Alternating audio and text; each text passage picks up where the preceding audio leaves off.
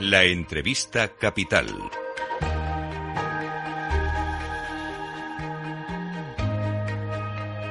Luis Vicente Muñoz.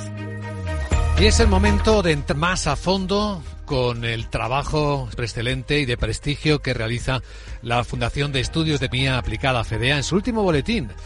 Examina la situación económica y la respuesta a la crisis de Ucrania que eh, ha presentado España. Y examina en particular efectos de los gravámenes que supuestamente dan temporales los impuestos extraordinarios a la banca y a las empresas eléctricas. Nos acompaña en directo en Capital Radio don Ángel de la Fuente, director ejecutivo de FEDEA. Don Ángel, un saludo cordial, bienvenido, muy buenos días. Hola, buenos días. Ah, utilizan un término muy llamativo, es que estos impuestos se llamaron gravámenes eh, temporales y extraordinarios a la banca y a las empresas eléctricas, ¿parece más una multa que un impuesto? Sí, porque un impuesto pues es algo que se aplica a todo el mundo en función de, su capacidad económica, con reglas generales. Aquí se elige a dedo a dos sectores y se les impone la obligación de hacer un pago que, se parece bastante más a una multa que a un impuesto. Eh, no es un impuesto sobre los beneficios, a pesar de que se vende como tal. Y si además ahora se va a hacer permanente, pues eh, seguirá existiendo, aunque no, haya beneficios, con lo cual, pues, pues no es un impuesto, son los beneficios. En términos de ecuanimidad, ¿qué significa para el sistema fiscal español que se señale y se marque a dos sectores concretos con este tipo de impuesto se supone que cambia de naturaleza al convertirse en permanente? Bueno, desde luego no, no es algo que garantice la seguridad jurídica, es, es eh, una decisión arbitraria que va en contra, pues, de la filosofía del Estado de Derecho y de, la Ley General Tributaria y de la Constitución. ¿no? O sea, se trata de forma diferente a, unos sectores, rompiendo el principio de igualdad, se rompe la, interdicción de la arbitrariedad y, bueno, pues eh, no, es la forma de atraer eh, inversión al país. Seguramente estos impuestos de los que estamos hablando sean dos de las medidas más importantes o con mayor impacto en las cuentas de España desde la pandemia. Pero hay más, sí, desde la guerra de Ucrania, ¿no? No, a ver, tampoco es tan grande. Estamos hablando de unos 6, 7 mil millones de euros. Hombre, es dinero, pero, pero no es una cosa que cambie cualitativamente la, la situación. Si le pregunto cuáles son los mayores impactos que se han producido en la economía por las decisiones políticas, ¿cuáles serían, don Ángel? Pues, es difícil, pero bueno, quizás eh, pues la revalorización de las pensiones eh, con la inflación eh, al 100%, ¿no? Es, las pensiones son, con diferencia, la partida más grande del gasto público y esa decisión, pues, las mete en una dinámica de, crecimiento muy complicada de financiar. ¿Y la subida del salario mínimo interprofesional? Bueno, esto, a ver, eh, ha sido una subida muy fuerte en pocos años. Eh, esto, se mire como se mire, genera dudas sobre si el, empleo hubiera podido ir mejor sin esto. O sea, decir, no, es que sigue creciendo el empleo a pesar de que ha subido el salario. Bueno, sí, pero está pasando muchas cosas a la vez. Entonces, eh, controlando por otras cosas, seguramente una subida tan fuerte del salario mínimo no ha favorecido la creación de empleo entre los sectores más afectados directamente. O sea, eh, es fácil que los trabajadores de menor cualificación y que están ahí en, el límite con el salario mínimo o afectados por él, pues quizá, vamos, seguramente la creación de empleo habría sido mayor si hubiéramos adoptado una política más gradual de, aumento del salario mínimo.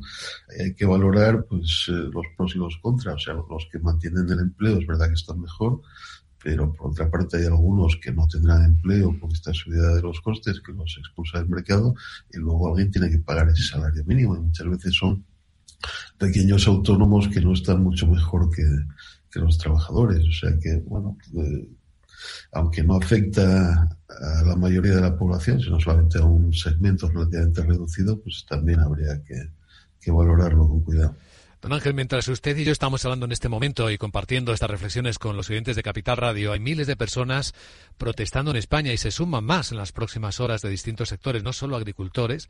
Hay una especie de gran protesta sobre cómo oprime la regulación, la legislación a la actividad, la propia actividad económica.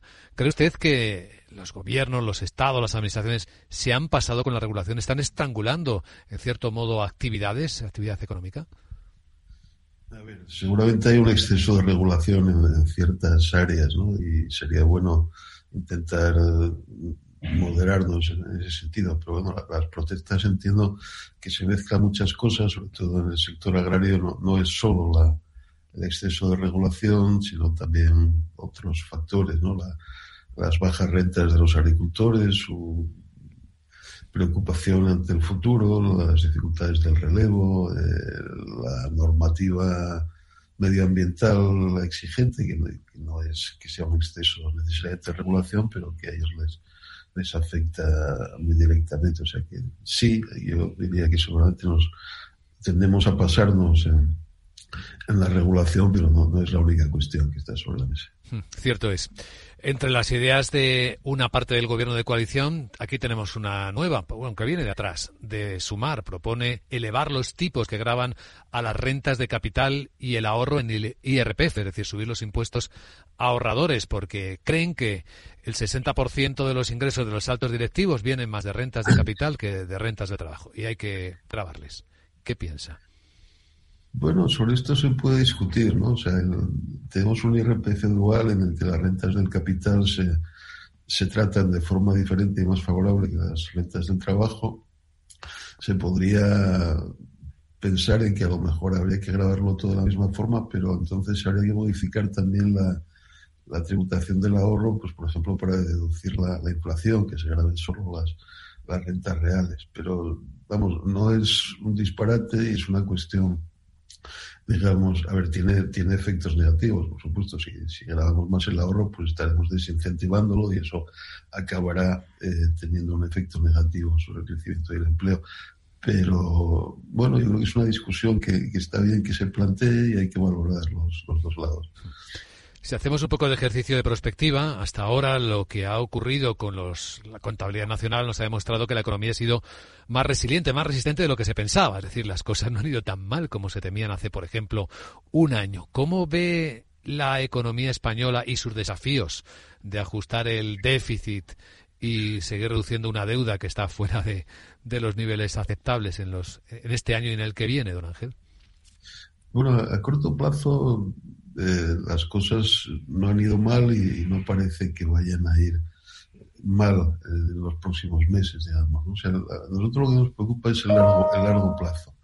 Eh, no estamos adoptando las políticas que necesitaríamos para estimular el crecimiento de la productividad y, hay cosas, pues lo que hablábamos antes, ¿no? De la sensación de inseguridad jurídica que, puede generar problemas a medio y largo plazo. O sea, que bueno, a corto plazo va bien, hemos salido del bache del COVID, el turismo se ha portado muy, muy bien y, la evolución del empleo y del PIB han sido mejores que en la media europea en los últimos años. Antes fueron peores. O sea, que estamos recuperando parte de lo que perdimos durante durante el COVID y, a corto plazo no nos podemos quejar y, estamos creciendo mejor, más que, que, que, la mayor parte de los países europeos, con, solo alguna excepción. ¿no? O sea que, bueno, eh, es la dicotomía entre estos próximos meses y, pensar a 20 años, que es lo que nos haría falta. Y si no hubiera presupuestos generales del Estado, porque no hay mayoría suficiente para aprobarlos, si hubiera que prorrogar los pasados, ¿en qué términos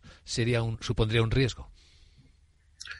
Bueno, siempre es mejor tener unos presupuestos aprobados, hechos pensando en la situación actual. O sea, el heredar los anteriores, pues te, fuerza en ciertos sentidos, ¿no? O sea, te impide tomar nuevas iniciativas y, y asignar bien los recursos públicos de, la forma más conveniente en el momento. Por otra parte, pues eh, en cierto sentido a lo mejor no es mala cosa. O sea, si, si pensamos en, la necesidad de controlar el gasto, de ir cumpliendo las normas fiscales europeas, pues la prórroga del presupuesto seguramente ayudará, ¿no? Eh, porque habrá cosas que no se podrán hacer, pero bueno, esto, esto es un, una ventaja circunstancial, lo, bueno sería, pues eso, tener unos presupuestos adaptados a la situación y unos presupuestos buenos, claro, se, pueden hacer presupuestos malos también. Pues esta es una perspectiva ampliada sobre la situación de la economía y al hilo también de la publicación del último boletín de FEDEA, de la Fundación de Estudios de Economía Aplicada. Le agradecemos, don Ángel de la Fuente, director ejecutivo de FEDEA, que haya madrugado hoy con nosotros en Capital Radio y le deseamos un buen día. Gracias a vosotros.